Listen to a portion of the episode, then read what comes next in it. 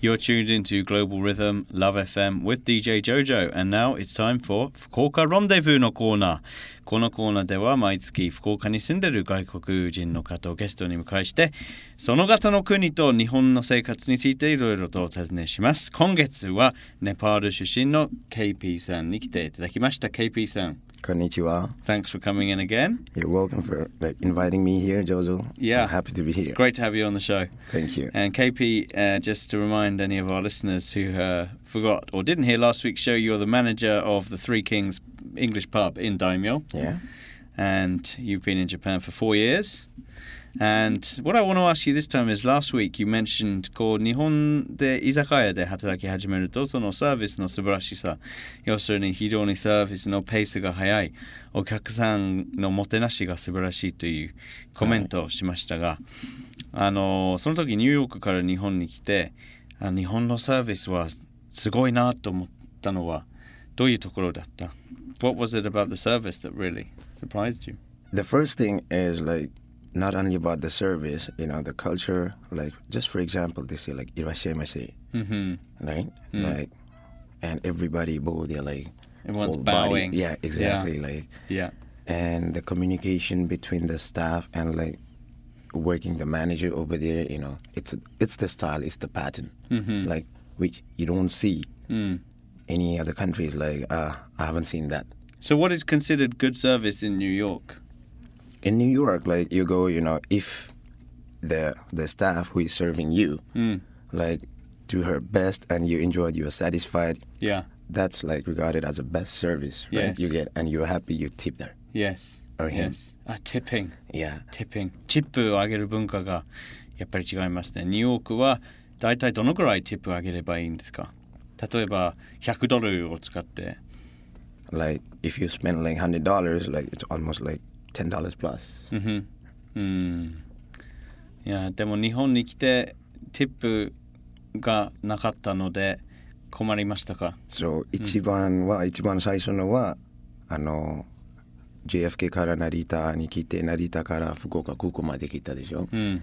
空港から家に帰るの時はタクシー乗って全部終わってあとあの運転手さんにはティップあげたらもうあの even the taxi driver いや。自分でびっくりしたうん。あうんそんなもらっていいですか yeah like you know even I was like surprised because I mean I just came from New Yes. York and like it's the system over there In New York, you're tipping every day, right? yes Yo, cafe, even if you buy a coffee in a coffee shop. yeah like you just keep the change you know Yeah. that's the system and for example the taxi everything so that's what like in my emails in my mind and i like took a cab after Mm. that like i want to pay i paid him i gave him a tips but He even doesn't want it. yeah like he said Is wasure mono. I, exactly maybe right Yeah. and his expression was different Mm. and even now it's been four years like i'm here going if i do like tipping yeah still like they feel strange Mm. so i have no idea like Mm.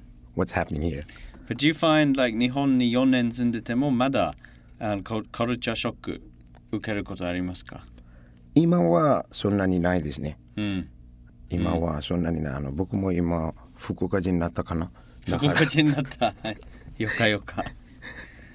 あとはまあネパールという同じ東アジアの国ということで宗教的に仏教とかに日本と似てるところはうんありますないよあの、日本も Buddhist、うん like Buddhism they follow Yeah. like even in Nepal like、 Mm. it's same like almost 60% more than 60% it's Hindu Yeah. and then like 30 35% it's Buddhist Mhm. and rest the remaining is like mixed Mhm. religion Mhm. so yeah it's like similar うん。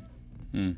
Buddhism What about bowing? なんか日本でおお辞儀をする、はいお礼をするということで、ネパールもそういう文化あるんですか No, No. we just do like namaste. ?Namaste。 Yes. And what does namaste mean?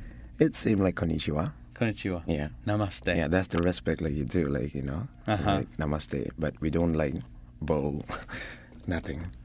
And what about working in Japan? I mean, you've worked in izakayas and bars uh, here.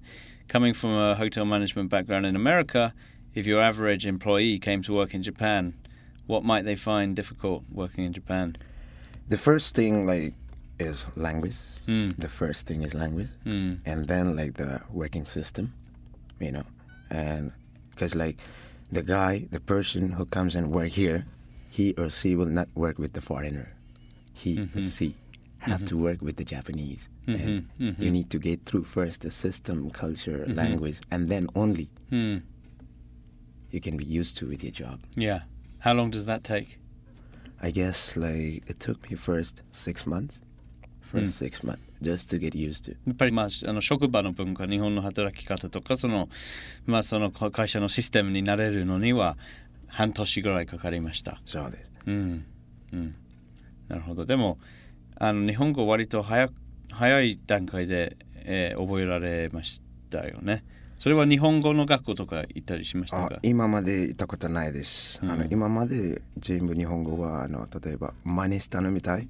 みんなの日本語聞いて、うん覚えて。あそうー真似す。るしそうその方法がいいですね。